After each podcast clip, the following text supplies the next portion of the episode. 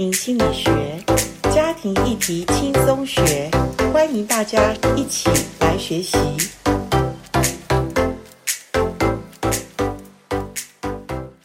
欢迎来到家庭心理学。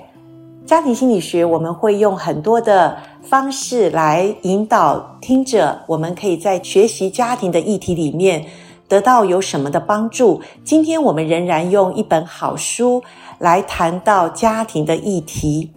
其实我会觉得家庭的问题，其实最重要的是我们有没有能力去处理我们家庭的问题。所以有一个很棒的呃一个作家，他写过一本好书，叫做《爱的艺术》。这本这个作者他说，爱的问题其实最重要是能力问题。我相信家人之间都喜欢，都需要用爱去对待。可是我们知道爱，可是我们却爱不下去。我相信是能力问题。所以今天我们读书会的进度来到了谈家庭的能力。所以好不好？我们一起来看这本书怎么谈家庭的能力这个议题呢？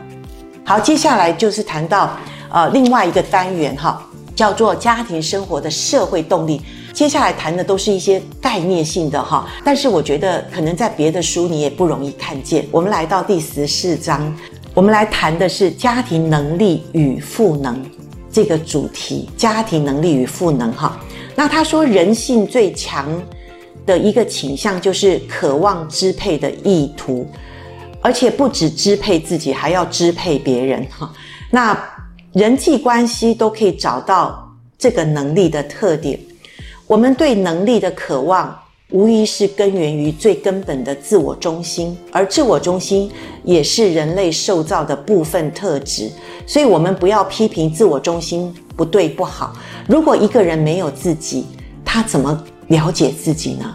好，爱人如己的这个诫命里面是要知道什么？先爱自己，然后你才有能力爱别人。好，但是这个自我中心也不是自私，也不是那种想要啊。呃得到自己的利益去妨碍别人的啊、呃、权利哈，那这种自我中心是啊、呃、一种我们知道啊、呃、看重自己的一种方式很重要，所以在各样的呃阶级结构的里面呢，都会有这种能力的关系，家庭成员之中也会有这种。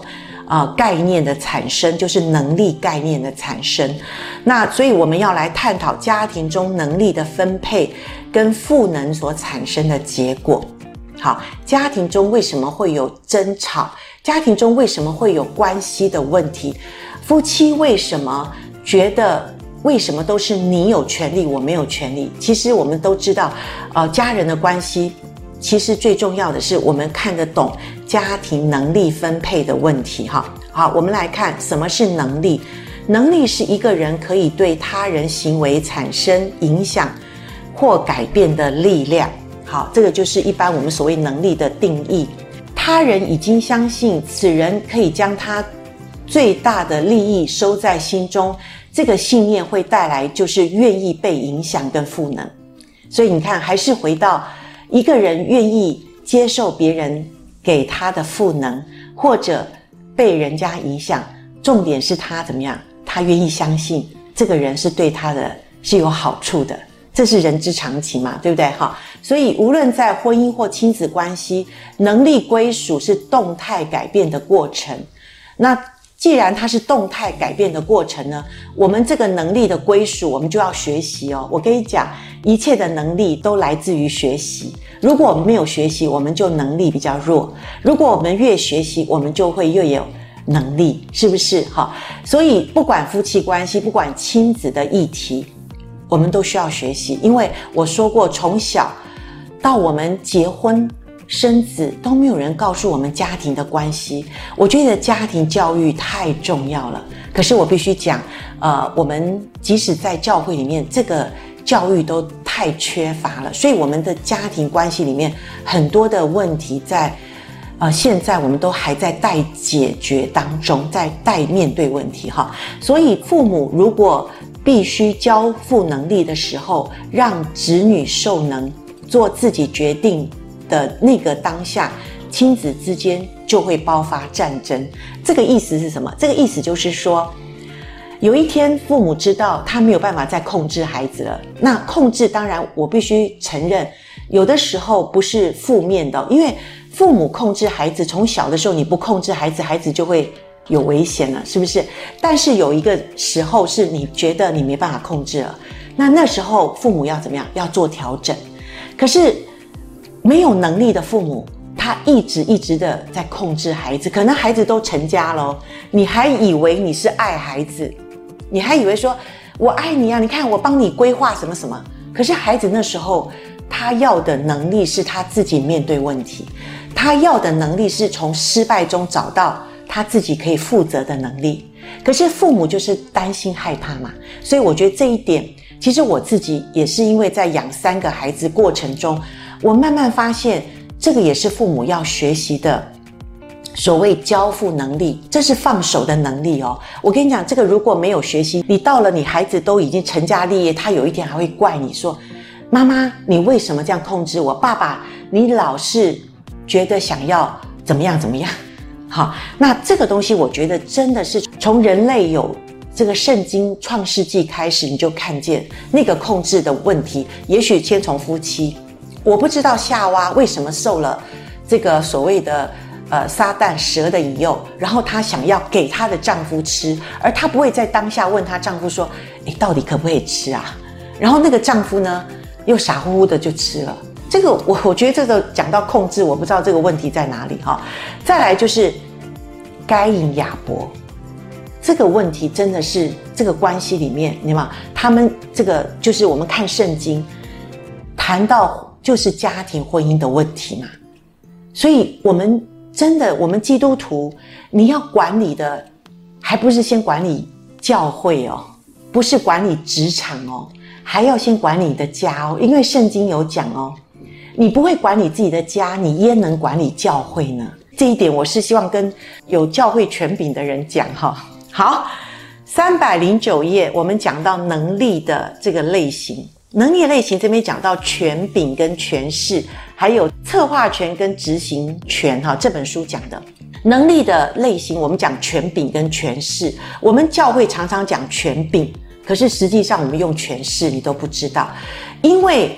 正当的能力才叫权柄，不正当的能力叫权势。好，那什么叫做呃正当的能力呢？就是社会大众赋予的这种管辖权叫做正当的能力。像父母对孩子就是有权柄嘛，对不对？可是权势是没有被社会认可，而且未经舆论同意得到的能力，这是不当的能力。这叫权势，好，你自己分辨清楚。所以权柄呢，这本书讲的更重要的是，它根基于社会的认可以外，还有拥有重要的资源。各位，我们家庭都需要重要的资源，不是说我今天是你的父母，我就有权柄，那是社会认可的。可是当有天你的孩子长大，他不认同你的权柄，因为他是觉得你无能为力啊。而我今天遇到了困难问题，跟你讨论，你还是用你旧有的样子，你还是一个没有长大的父母啊！你没有长大的父母，你怎么有权柄来帮助我呢？你没有权柄来管束我。其实孩子私下可能会论断父母，当然我不同意孩子这样对父母，因为圣经有应许我们孝敬父母，使我们得福在世长寿。所以不管你的父母是怎样的无知。你也不能用忤逆的态度去对你的父母。可是我也必须要讲，做父母的多么重要。因为我自己现在，我自己三个孩子都已经成年了，我觉得这个资源何等的重要，是我们父母要去学习的。因为你没有学习，你就得不到重要的资源。那我们知道说，借由呃建立他人，看重他们的琐事，看重他们对情况关系的贡献，能够。建立达成彼此的尊重，尊重孩子的父母便拥有正当的权柄；不尊重孩子的父母，常常寻求暴力或者压制的手段，这叫权势。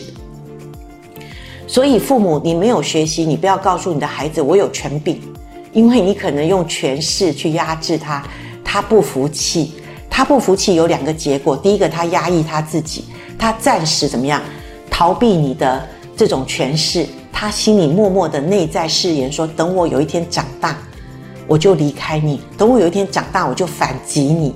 好、情何以堪？没有父母希望孩子是这样的。要不然孩子就怎么样？他直接跟你对撞，是不是？好，所以呢，我们成为父母的事实，我们必须要获得正当父母的权柄。所以他说，对子女而言，这个的呃，不只是一个社会认同，还有一个叫资源，有价值的资源。对孩子而言，可能是金钱，可能是你养育的技能。好，那是父母得到能力的基础，就是孩子怎么看。你怎么带我？也许幼儿期或者学龄期的孩子看不懂，等到青少年他看得懂。你知道青少年是一个很真的时候，他会对父母说：“你自己也不是怎么样哦，我看你也不是一个有能力的父母。”那这时候你吞得下去吗？这时候你承认得住吗？这就是刚我们讲的那个冲突，你愿不愿意承认嘛？你不要否定好不好？如果你的孩子够大，他讲的话，我知道父母非常不容易。可是这边就是讲到孩子的资源，就是他怎么看你父母，所以这样的能力是迎来的，不是赋予的。所以能力不会自动给予父母，而是父母必须借由建立、提供孩子重视和需要的资源来赚得这样的能力。这样可以吗？你看得懂这句话吗？好，好，所以再来就是。策划权跟执行权，哈，那这两个也是一种所谓能力的分类。简单的讲，策划权就是决定权嘛，还有，呃，我决定责任要赋予谁，这叫做策划权。执行权就是实现策划者所做的决定和委任的能力。那如果以家庭为单位的来讲的话，那如果丈夫是家庭的头，他好像是一个策划。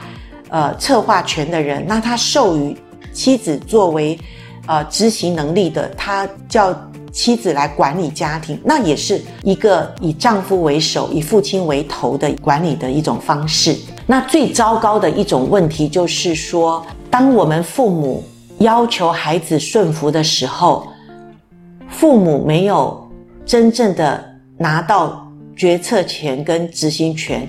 却用高声吼叫的方式让孩子去屈从，这样的方式就是看得出来我们家庭的能力，我们家庭的这种呃方式是有问题的。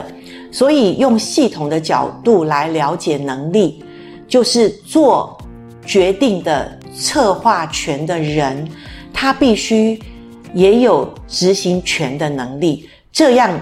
双方的一致性，或者父母或者夫妻能够共同合作，达成在家庭里的这个能力，孩子就没有话讲，孩子就知道这是父母的决定。最怕的就是无效能的家庭，他是一个人做决定，一个人又去呃扯他的后腿，这就是一个问题哈。所以对父母而言，最重要的是清楚的呃掌握住。负责整个家庭，才不会让家庭陷入混乱。健康的家庭系统，父母是紧密的合作，然后执行功能。那单亲家庭也是可以做到这个问题，就是我的决策跟我的执行是一致的。好，那父母拥有权柄，并非意味着子女不参与解决问题或做决定。懂得赋能的父母会聆听了解。看重每个家庭成员提出的观点，然后让全家人一起都能够为解决方式来决定共同努力的方向。好，那所以这就是我们刚刚看到家庭的能力的一种类型哈。然后我们看家庭能力的基本模式，它简单的讲就是四种基本模式，一个叫做传统家庭制度，一个叫做民主。交换模式，一个叫做立即享受模式，一个叫赋能模式。简单的讲，这四种家庭的模式呢，当然都各有它的优缺点。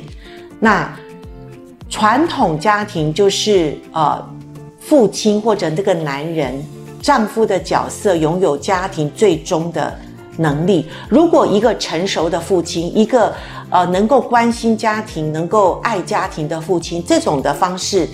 家庭能力模式也没有不好，因为这个也是一种啊，圣经的教导啊，父亲男人是头嘛，好，那但是这种问题里面也要注意，呃，其实圣经里面呃都会有不同的，譬如说呃，之前我们谈到呃离婚在。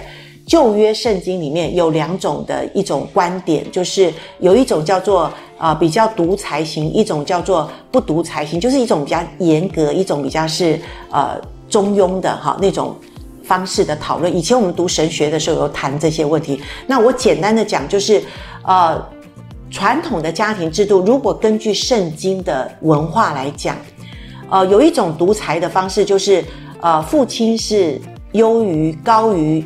妻子，然后他是绝对的能力，哈，然后子女是顺服父母，然后妻子是顺服丈夫，然后丈夫是顺服神，这就是一个传一个，哈。那这个的这这个叫做独裁型的基督教文化呢，他比较没有彼此顺服的这个观念。可是我们上次有谈到，呃，在以弗所书第五章，哈，在谈到丈夫怎么爱妻子，妻子怎么顺服丈夫的前面那一节有纯敬畏基督心，彼此顺服，哈。所以最好的就是叫做不独裁型的基督教家长制的模式，就是丈夫被妻子视为头，如同基督是教会的头，丈夫也该效法基督。为教会舍命，然后做仆人的角色，所以丈夫仍然是家庭的头，那也被期待做决定，然后来分配责任。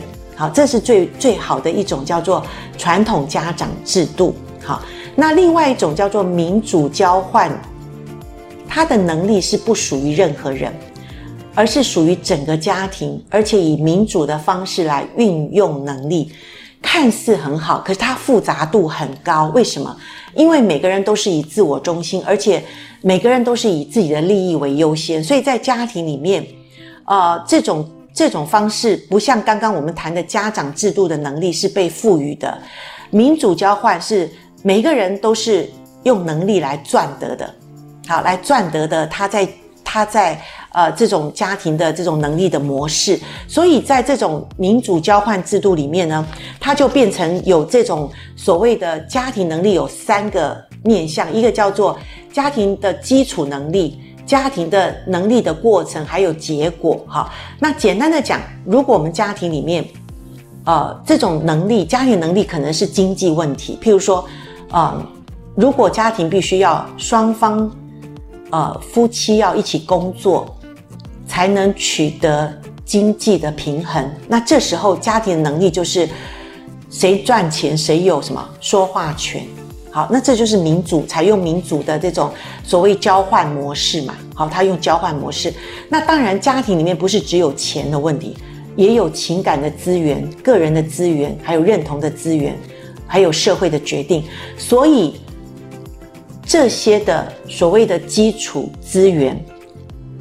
看谁有本钱，谁就有能力。好，那这就是所谓的呃这种家庭能力的模式里面有一种叫做民主交换的模式。那这个是非常的复杂，但我觉得这个当然呃也会引起家庭关系里面，如果比较健康的家庭是 OK 的，可是不健康的家庭里面就会起这种权力的革命。叫做 power game，也就是看谁比较好像对家庭的付出多，那他当然就有权利。可是家庭的有些付出的有些是看不见的，对不对？你说没有工作的家庭主妇，搞不好他付出的比那个工作的人还更多的这种资源，对不对？所以这个东西很难去，因为我们这个有罪恶的世界里面。这种民主制已经其实不不民主了哈，再来叫做立即享受模式。当然，这个立即享受的模式是每个家庭成员都要有监督自身的能力。如果我们要用所谓立即享乐的模式，就家人每个人都很快乐，那你就要知道你自己有没有控制自己监督的能力，因为我们都有罪性，我们都希望先以自己为取得那个最快乐为主，那。这个东西就会压抑别人，所以这个东西是要健康的家庭或者成熟的每一个人，我们才会有利己享乐的模式。好，好，我们谈到这边，我们谈了三种家庭能力的模式哈。那我必须讲啊，这三种都是家庭啊要找到家庭能力的有三种的模式的家庭的这种呃关系也好，或者呃采取的运用能力的模式。相信你今天跟我们一起读完这段读书会的时候，你对能力这个解释比较有另外一个新的见解，因为家庭的能力不是我的能力比你强，所以我呃可以控制你，我可以占有优势，而是家庭的能力是能够让我们的家庭的关系能够更有呃好的关系或者亲密的关系。所以父母如果是强调权势，却没有知道自己的权柄才是让孩子心服口服的话，我想，呃，我们要学习怎么样让自己做父母的要有呃一个让孩子幸福的能力。当然，家庭能力的基本模式里面，我们看到了，不管我们是传统型或者民主交换或者享乐型的家庭，其实重点不是说。呃，我们分门别类，而是只要家人的关系里面彼此都能够互助、互利、互爱、互信，我想家人关系就没有问题了。所以，请继续学习，因为学习我们才有能力。锁定台湾真爱家庭协会 Podcast，会让你更有学习的能力哦。好，我们今天谈到这边，拜拜。